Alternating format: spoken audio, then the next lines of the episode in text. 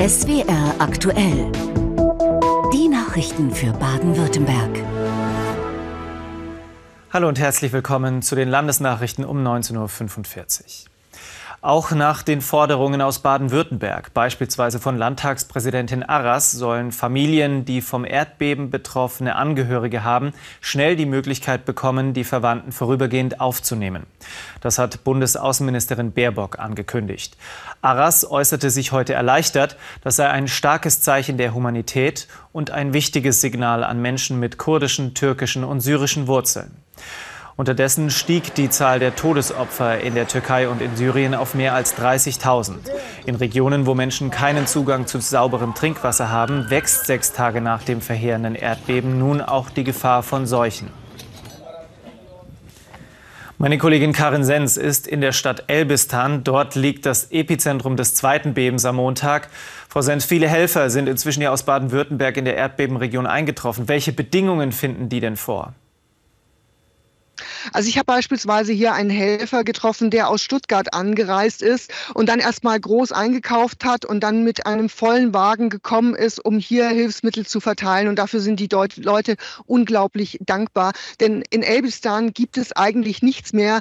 Ein Gemeindemitarbeiter sagte, mit Geld kann man hier nichts mehr anfangen. Alle Geschäfte sind zu. Wir sind auf Hilfsmittel angewiesen. Und dieser Helfer aus Stuttgart meinte, er macht hier jedes Jahr Urlaub. Er kennt die ganze Stadt in- und auswendig. Und jetzt weiß er überhaupt nicht mehr, wo er ist. Er findet sich überhaupt nicht mehr zurecht, weil so viele Häuser wie das auch hinter mir einfach in sich zusammengesackt sind. Die Zahl der Menschen, die ums Leben gekommen sind, ist heute auf 30.000 gestiegen. Noch weitaus größer ist die Zahl derer, die alles verloren haben, wie Sie es angesprochen haben. Wie geht es denn denen, die außer ihrem Leben eigentlich nichts mehr haben? Ähm, es stellt sich für viele die Frage, bleiben oder gehen. Und als wir hierher nach Elbistan gefahren sind, sind uns sehr viele Busse entgegengekommen mit Leuten, die die Stadt verlassen. Elbistan hatte mal 150.000 Einwohner vor dem Erdbeben. Jetzt sind es nur noch 50.000. Das heißt, 100.000 haben die Stadt verlassen. Wir waren gestern hier am äh, Busbahnhof und da waren ganz viele, die darauf gewartet haben, ebenfalls in einen Bus nach Istanbul oder nach Antalya zu steigen. Denn es ist kalt. Wir haben hier minus 15 Grad in der Nacht. Viele müssen in Zelten schlafen. In den Häusern können sie nicht bleiben, weil die einsturzgefährdet sind. Und wir haben mit diesem jungen Gemeindemitarbeiter gesprochen. Er sagt, er bleibt auf jeden Fall hier. Er hat keine Angst vor Erdbeben, sondern er hat Angst, dass seine Heimat einfach stirbt, weil keiner mehr bleiben möchte. Karin Sens, vielen Dank für das Gespräch. Sind schwierige Bedingungen, deshalb haben wir das Gespräch kurz vor der Sendung aufgezeichnet und bitten, die geringere Bildqualität zu entschuldigen. Festnahmen nach Baden-Württemberg-Derby. Nach dem Bundesligaspiel zwischen dem SC Freiburg und dem VfB Stuttgart ist es laut der Polizei zur Auseinandersetzung gekommen. Unter anderem hätten VfB-Anhänger Flaschen in Richtung von Freiburger Fans geworfen. Der SC Freiburg verurteilte auf SWR-Anfrage dieses Verhalten. Man werde die Vorkommnisse jetzt zunächst intern besprechen und dann auch mit dem VfB Kontakt aufnehmen. Seit der Corona-Pandemie wissen wohl die meisten, das Warten auf ein Testergebnis, das kann ganz schön lange dauern. Wissenschaftler der Universität Freiburg haben jetzt einen fingergroßen Chip entwickelt, der die PCR-Tests ersetzen könnte. Er soll einfacher und schneller sein und auch ein Ergebnis schon nach circa 30 Minuten liefern. Außerdem wird der neue Biochip für andere Krankheiten weiterentwickelt. PCR-Tests waren gestern. Nasenabstrich und ein langes Warten auf Laborergebnisse ebenso, denn künftig sollen klassische Corona-Tests durch den neuen Biochip aus Freiburg ersetzt werden können. Wie beim PCR-Test werden auch auf den Mikrochips Proben aus Nasenabstrichen aufgetragen. Der Befund wird elektronisch ausgewertet, doch der Chip kann deutlich mehr als Coronaviren nachweisen. Man kann mit diesem Sensor Viren oder auch Bakterien messen. In meinem Labor arbeiten wir in verschiedenen Projekten äh, für Gehirntumordetektion, aber auch Gehirnblutung früh zu erkennen.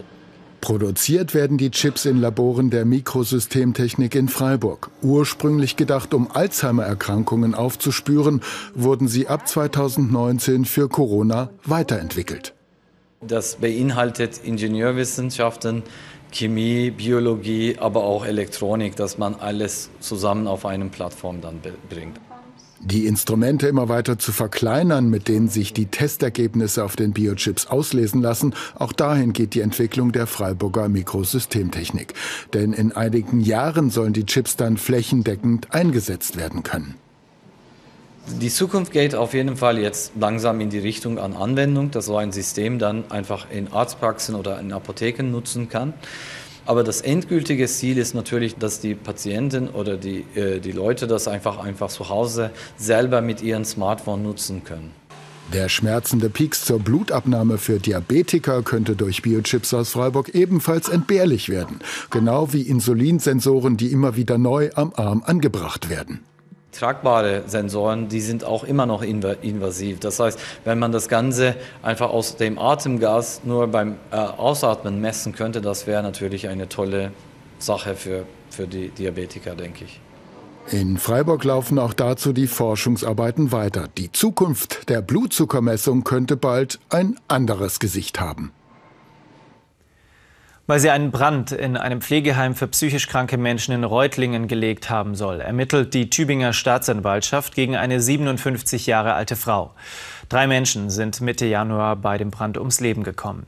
Medienberichten zufolge sei die Frau, die selbst in dem Pflegeheim wohnte und bei dem Feuer ebenfalls schwer verletzt wurde, nun in einer Psychiatrie untergebracht worden. Ihr Gesundheitszustand ließ eine Befragung bisher nicht zu. Rund 1300 Menschen haben heute in Stuttgart-Stammheim die Freilassung von Querdenken-Initiator Michael Ballweg gefordert. Er ist Ende Juni des vergangenen Jahres festgenommen worden. Die üblichen sechs Monate einer Untersuchungshaft sind also bereits überschritten. Die Gerichte begründen das mit Fluchtgefahr. Ermittelt wird wegen versuchten gewerbsmäßigen Betrugs und Geldwäsche. Sofortige Freilassung von Michael Ballweg war vor der Justizvollzugsanstalt in Stammheim eine der Forderungen. Rund 1300 Teilnehmer haben sich laut Polizei dazu versammelt und friedlich protestiert. Der Anlass war die Überschreitung der Untersuchungshaftzeit. Seine Anhänger fordern, ich stehe hier, damit dieser Mann sein Recht bekommt auf eine gerechte Verhandlung. Und die muss jetzt in Kürze folgen. Weil ich nicht richtig finde, dass man jemand ohne ganz dringenden Tatverdacht so lange in Untersuchungshaft behält. Die Demonstrierenden umrundeten die Justizvollzugsanstalt Stuttgart-Stammheim. Es kam zu keiner Verkehrsbehinderung. Eine 17-Jährige vom SVSZ Kniebels macht bei der Frauenkonkurrenz in der nordischen Kombination ordentlich von sich reden. Seit genau einem Jahr ist die Schwarzwälderin Nathalie Armbruster im Weltcup-Zirkus mit dabei. In dieser Saison zählt sie als Zweite des Gesamtweltcups zu den Top-Favoritinnen. Natürlich ganz besonders beim Heimspiel in Schonach. Angefeuert von ihren Eltern. Freudige Umarmung für die Eltern nach einem erfolgreichen Sprung. Nathalie Armbruster landet in Schonach auf 97 Metern. Beim Skispringen sind Vater Hans und Mutter Susanne immer besonders angespannt. Wir wissen ja, dass sie es kann, aber das ist hier so aufregend. Ihre Schule ist da, ihre Schulkameradinnen sind da, die Freunde sind da. Das ist ein wahnsinniger Druck und sie ist halt erst 17 geworden und ist halt doch noch mein Kind. Und mir ist egal, ob sie ein Podest hat, sondern mir, ich möchte einfach, dass sie zeigen kann, was sie kann. Und das freut mich jetzt, dass das heute aufgegangen ist. Ja. 17 Jahre alt und voll im Rampenlicht. Nathalie ist Deutschlands erfolgreichste Kombiniererin, zweite im Gesamtweltcup. Die große Aufmerksamkeit ist neu für die ganze Familie. Wir nehmen es einfach so hin, wie es ist und ähm, wir freuen uns natürlich über jede gute Platzierung und wir sind einfach froh, dass sie vorne dabei ist. Im Langlauf startet Nathalie heute mit 27 Sekunden Rückstand auf Gida Westwold Hansen. Für die Norwegerin ist wie die ganze Saison auch in Schonach Platz 1 gebucht. Dahinter ist für Nathalie alles drin. Kurz vor dem Ziel attackiert die 17-jährige Mutter Susanne ist voll dabei. Erfolgreich. Platz 3 für die beste Deutsche, die mit dieser Rolle trotz des jungen Alters schon ganz gut klarkommt. Jeder möchte irgendwas, aber ich mache das auch unheimlich gerne und ähm, vertrete sehr gerne unsere, unsere unglaublich tolle Sportart. Wir wollen ja schließlich alle Publikum und ähm, auch, dass wir da bei Olympia spätestens 2030 dabei sein können. Der Traum Olympia lebt noch, obwohl das IOC die nordische Kombination der Frauen im Sommer abgelehnt hat. Gestern Platz 4, heute auf dem Podest, morgen dann wieder die Schulbank im Kepler Gymnasium Freudenstadt. Auch hat uns der Alltag wieder, aber trotzdem so Wochenende ist schon sehr cool. In neun Tagen steht das nächste coole Event für die ganze Familie Armbruster an. Dann geht es um WM-Medaillen im slowenischen Planica. Eine spannende Angelegenheit war heute auch die Entscheidung beim Herrenweltcup in der nordischen Kombination beim Schwarzwaldpokal in Schonach. Mehr dazu jetzt in unserem Sportkompakt.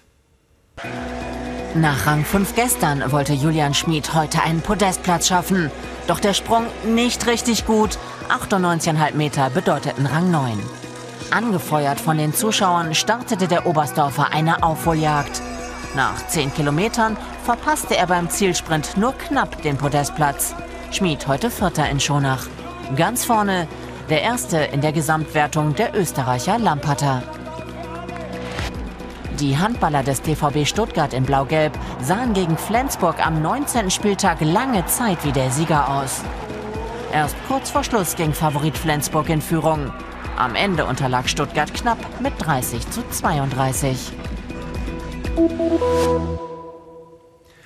Nach einer längeren Phase, in der es fast nur grau bei uns war, kam in den vergangenen Tagen die Sonne nicht zu kurz. Claudia Kleinert sagt Ihnen jetzt noch, wie es weitergeht. Hier sind die Wetteraussichten für Baden-Württemberg.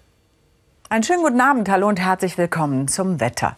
Auch heute schien bei uns wieder verbreitet, zumindest lange Zeit, die Sonne. Wir liegen unter Hochdruckeinfluss. Es gab und gibt Nebel- und Hochnebelfelder, aber wir in Baden-Württemberg waren meistens außen vor. Und Sie sehen, die Wolken, die sich bewegen, bewegen sich meist um uns herum. Denn das Hochdruckgebiet sorgt dann eben doch für zum Teil zähe Nebelfelder. Das merken auch wir insbesondere in den Flussniederungen. Und dieses Hoch bleibt uns bis Donnerstag erhalten. Dann kommt wohl ein neues neues Tief, das auch mal Schauer bringt, also etwas Abwechslung ins Wetter bringt. Und die Temperaturen jetzt sind relativ normal, zumindest in den tiefen Lagen. Karlsruhe heute 11 Grad. An einem 12.02. gab es aber auch schon mal 16,8 Grad, nämlich 1958.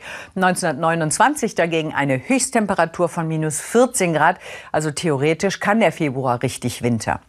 Jetzt in der Nacht ist es erstmal sternklar, dann bilden sich wieder Nebelfelder. Die Temperaturen liegen morgen früh meist so bei Werten zwischen 0 und minus 5 Grad. Das heißt, vor allem in den höheren Tälern kann es kalt werden. Morgen Vormittag Nebel, Hochnebel, vor allem in Württemberg ist es erst einmal trüb, sonst kommt die Sonne schon raus und im Laufe des Nachmittags sollte es dann zunehmend sonnig werden, bis auf einzelne Regionen, zum Beispiel die Donau entlang, am Oberrhein, Hochrhein und auch am Bodensee, wo es etwas länger dauern kann, bis sich der Nebel auflöst. Die Temperaturen auch dementsprechend im Dauergau 2 Grad, sonst meist 5 bis 12 Grad, am wärmsten wieder in den mittleren Höhenlagen.